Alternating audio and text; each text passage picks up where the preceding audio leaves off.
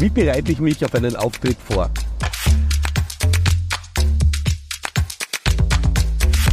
Ja, willkommen zu dieser neuen Folge von Business Gladiators Unplugged äh, aus einer sehr ungewöhnlichen Location. Wir filmen im Auto äh, auf dem Rückweg aus Villach, wo ich gerade bei einer Konferenz aufgetreten bin, äh, eine Keynote gehalten habe, gestern in Linz bei einer Keynote, heute in Villach und jetzt gerade am Weg retour. Da haben wir uns gedacht, das wäre eigentlich einmal eine super Frage zum Beantworten. Wie bereite ich mich eigentlich auf Auftritte vor? Äh, ich kriege die Frage immer wieder, ehrlicherweise jetzt gerade nach der Keynote, äh, wenn immer sehr viel mit mir noch quatschen wollen, eine Frage stellen wollen und mit mir einsteigen wollen, kommt immer wieder die Frage, Philipp, wie bereitest du dich eigentlich darauf vor? Und äh, hat gerade eine junge Dame zu mir gesagt, naja, äh, man muss halt so reden können, wie du reden kannst. Und da habe ich gedacht, siehst, das ist mein Trigger, es ist Zeit, eine Folge aufzunehmen, weil das möchte ich unbedingt korrigieren. Nicht den Glauben zu haben, es gibt die Leute, die reden können und die anderen Leute, die nicht reden können das ist ein Irrglaube. Am Ende sind die Dinge Übung und ich möchte heute in der Folge was beitragen zum Thema Üben, was das Thema Auftritt betrifft. Wir haben alle immer wieder Auftritte, große Auftritte, kleine Auftritte, sei es bei einer Mitarbeiterinnen- und Mitarbeiterveranstaltung, beim Kundenevent, äh, vielleicht auf einer Bühne mit einer Keynote oder mit einer Rede bei einer größeren Veranstaltung. Es gibt immer wieder größere oder kleinere Bühnen, wo man sich vorher die Frage stellen sollte, wie bereite ich mich richtig darauf vor? Und ich möchte einfach die Folge nutzen, äh, auch wenn sie gerade im Auto aufgenommen wird. Also falls du Lust hast, schau auf YouTube vorbei, äh, dann siehst du das entsprechende Video dazu. Äh, ich möchte die Fahrt einfach nutzen, um dir möglichst hautnah jetzt mitzugeben, meine Insights und meine Tipps für dich, für deinen gelungenen Auftritt. Und ich möchte beim wichtigsten Punkt beginnen, das ist lange vor dem Auftritt eigentlich. Das ist mein erster Input an dich. Es geht um Erwartungsmanagement. Äh, einer der wichtigsten Punkte, wenn ich Keynotes zusage, ist äh, die Frage, was wird in der Einladung drinnen stehen? Was ist der Titel meiner Keynote? Was steht bei meiner Keynote dabei, dass die Erwartungshaltung von den Menschen formt, die bei einer Konferenz dabei sind? Das bestimmt schon mal, auf welche Erwartungshaltung ich dort vor Ort treffen werde und das bestimmt damit direkt meine Chancen, ob ich die erfüllen oder übertreffen kann. Das heißt, wenn ich mich damit überhaupt nicht beschäftige und das einfach, ich jetzt einmal, dem Zufall überlasse, was steht dort im Programm, dann kann sein, dass die Leute eine Vorfreude haben auf die Keynote äh, und dann kommt komplett was anderes und sie sind enttäuscht. Also der erste und wichtigste Punkt ist äh, die Erwartungshaltung. Ja? Und wenn du die Möglichkeit hast, äh, in einem Programm festzuschreiben, was ist von dir zu erwarten, dann hilft es schon mal, diese Erwartungshaltung und dieses Erwartungsmanagement zu betreiben. Es macht einen Unterschied, ob dort steht, äh, es hält jemand eine Rede oder es hält jemand eine Präsentation. Es kann dort stehen, du hältst eine Keynote oder es ist ein Interview, ein Impuls oder einfach nur ein Grußwort oder eine Begrüßung. All die Dinge machen schon mal einen Unterschied in der Frage, was ist von dir dort zu erwarten. Das heißt, der erste Punkt ist eigentlich lang vor deinem Auftritt, das Erwartungsmanagement zu betreiben. Danach passiert bei mir etwas, das natürlich mit zunehmender Übung immer kurzfristiger bei mir passiert. Also ich sage es jetzt, wie es bei mir aktuell stattfindet. Ich bereite mich auf eine Keynote äh, auf eine sehr spezielle Weise vor, nämlich im Wesentlichen am Vortag, meistens am Vorabend, ja, habe ich das erste Eingrooven, wie ich es nenne, auf die Keynote. Ja, das hat den zweiten Teil dann am nächsten am Tag in der Früh, am nächsten Tag, also am Tag der Keynote in der Früh.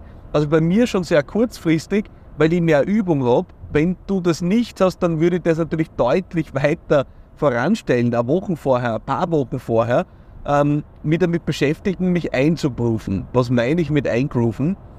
Ich versuche wirklich ein Gefühl dafür zu kriegen, wer sind die Menschen dort, wer sind die Leute, was kann die beschäftigen, wie werden die drauf sein und was können die von mir erwarten. Also ich übe mich in Empathie. Ja? Das heißt, ich schaue mir natürlich sehr genau an, äh, für welche Zielgruppe ist diese Tagung oder wenn es eine Veranstaltung ist, welche Menschen sind bei dieser Veranstaltung äh, und versuche dann ein Gefühl dafür zu kriegen, was kann diese Menschen bewegen. Ich schaue mir an, wer spricht vor mir, wer spricht nach mir, was haben die schon gehört, was werden die noch hören.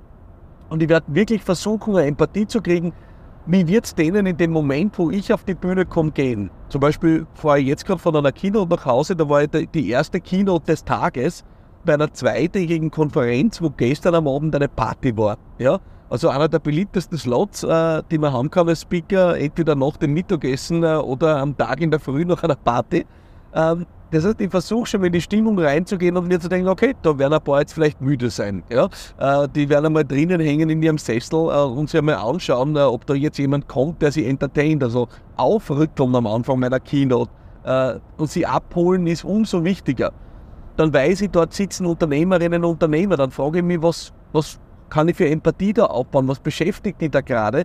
Und versuche am Anfang meines, meines Auftritts immer eine Form von Rapport herzustellen, also eine Art ja, eine Connection herzustellen, dass ich ja, was Gleiches, was Gemeinsames schaffe zwischen uns beiden, in einer gemeinsamen Emotion, einer gemeinsamen Sichtweise, einer gemeinsamen Erinnerung. Also ich versuche sie abzuholen dort, wo sie sind.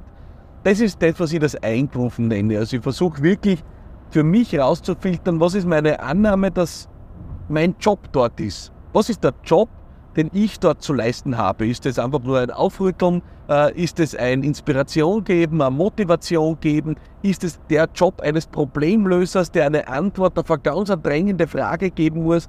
Äh, ist es ein Mutmacher? Also was ist meine Rolle dort? Das ist der zweite Teil, äh, den ich beim Eingrooven versuche für mich rauszuarbeiten. Und der dritte Teil ist dann eigentlich sehr geradeaus. ich mache mir eine klare Struktur, in der ich sprechen möchte. Ja? Und da wirst du vielleicht, wenn du meinen Podcast schon das eine oder andere Mal gehört hast, äh, wird dir aufgefallen sein, meistens sind es drei Punkte, ja, äh, die ich berichte. Und das hat mehrere Gründe. Einerseits, weil es äh, ja, eine, eine, Anzahl ist, die Menschen gut nehmen können, äh, die eine gewisse Kompaktheit signalisiert, aber trotzdem ausreichend breit ist, dass es sich lohnt, länger dran zu bleiben. Und dass es auch in meinem Kopf natürlich einfacher ist, dass ich drei Punkte mir merke, als ich würde jetzt 27 Punkte dir da nennen. Das heißt, ich gehe in der Struktur so ran, dass ich sage, was ist der zentrale Job, den ich leisten kann? Also was ist meine Kernaussage, ja, die ich machen will dort? Und was sind drei Punkte, die ich beisteuern kann, um diese Kernaussage äh, zu untermauern? Und dann notiere ich mir die drei Punkte und dann mache ich mir dort vielleicht ein paar Subpunkte noch drunter. Aber ich mag mir eine Struktur, die im Wesentlichen immer hast, es gibt eine Einleitung, eine Eröffnung, es gibt einen Kern, der aus drei Punkten besteht und es gibt sowas wie eine Schlusszusammenfassung, Auflösung, ein Schlussappell. Ich bin mit diesem Dreiklang sehr gut gefahren und äh, du kannst ja natürlich, wenn du dich mit Rhetorik beschäftigst äh, und all den äh, dramaturgischen Kniffen, die man in solche Auftritte einbauen kann, da gibt es ja unendlich viel Material. Äh, das, schau dir das an, da sind spannende Dinge dabei. Aber ich bin in diesem Podcast ja der Mensch für Hands-on. Ja, also ich komme jetzt nicht mit der Heldenreise zu dir und welche Etappen du durchmachst, äh, dass du dein Publikum von A nach B führst. Wenn du irgendwann einmal auf der Ebene bist, dass du dich damit beschäftigst, dann tu das, aber bis dorthin, wenn du übend bist, dann würde ich sagen, halt es schlicht. Ja? Ähm, und ich bin ein Freund von schlicht und deswegen gibt es bei mir eigentlich fast immer eine schlichte Struktur. Es gibt ein Intro, wo ich versuche, die Leute abzuholen, den Rapport herzustellen, vielleicht einmal einen Schmäh zu machen oder äh, sie einfach nur mehr aufzurütteln. Äh, es gibt einen Hauptteil mit drei Key Messages, die meine zentrale Botschaft unterstützen. Und es gibt einen Schlussappell, äh, Zusammenfassung am Ende, wo ich sage, okay, was ist das, was ich den Leuten am Ende einmal mitgeben will. Und so strukturiere ich mir das runter. Und das ist das, was für mich dann auch reicht bei so einer Keynote, weil ich natürlich aus der Erfahrung heraus, ich habe hunderte Keynotes gehalten, äh, in jedem der Punkte auf unzählige Beispiele in meinem Kopf zurückgreifen kann, äh, die, ja, die ausreichen, um problemlos Stunden auf einer Bühne zu füllen und die mir natürlich ermöglichen, sehr locker da reinzugehen. Mir ist aber extrem wichtig zu sagen, das war nicht immer so. Ja? Ich habe früher meine Auftritte, es für mich einfach wichtig war, komplett durchgeskriptet. Und zwar weniger dafür, dass ich dann die Auftritte runtergelesen hätte, als ich durch das Skripten in der Vorbereitung einfach für mich gelernt habe, was ich sagen will. Ich habe da oft das Skript gar nicht gebraucht, sondern wirklich nur die Stichworte mitgenommen. Aber ich habe es mir irgendwann einmal komplett ausformuliert, damit ich im Geiste wirklich durchgegangen bin. Und äh, wenn du noch nicht so viel Erfahrung hast beim Reden, dann wirst du das wahrscheinlich tun müssen, weil du, du kannst dich nicht nur an den Stichworten entlang handeln. Da bist du unsicher und dann brauchst du was, wo du vielleicht wieder zurückkommen kannst. Das heißt, je weniger Erfahrung du hast, umso mehr Vorbereitung empfehle ich dir, umso mehr empfehle ich dir einerseits in die, in die Empathie reinzugehen, äh, dir zu überlegen, wer sind die Leute dort, was brauchen die, eine Struktur aufzubauen und auch wirklich in die Tiefe dann das Ganze zu formulieren, damit du ein Backup hast. Ja? Auch wenn du es nicht brauchen wirst, Im besten Fall hast du mit ein bisschen Übung, wenn du ein paar Auftritte machst, gehst du einfach auf die Bühne mit deinen Stichworten äh, und orientierst dich an der Struktur.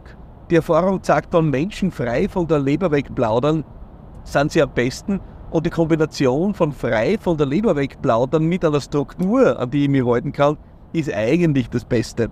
Und äh, das sind im Wesentlichen meine drei, wenn du so willst, Geheimnisse, äh, die mich bewegen, wenn ich mir an einen Auftritt äh, vorbereite.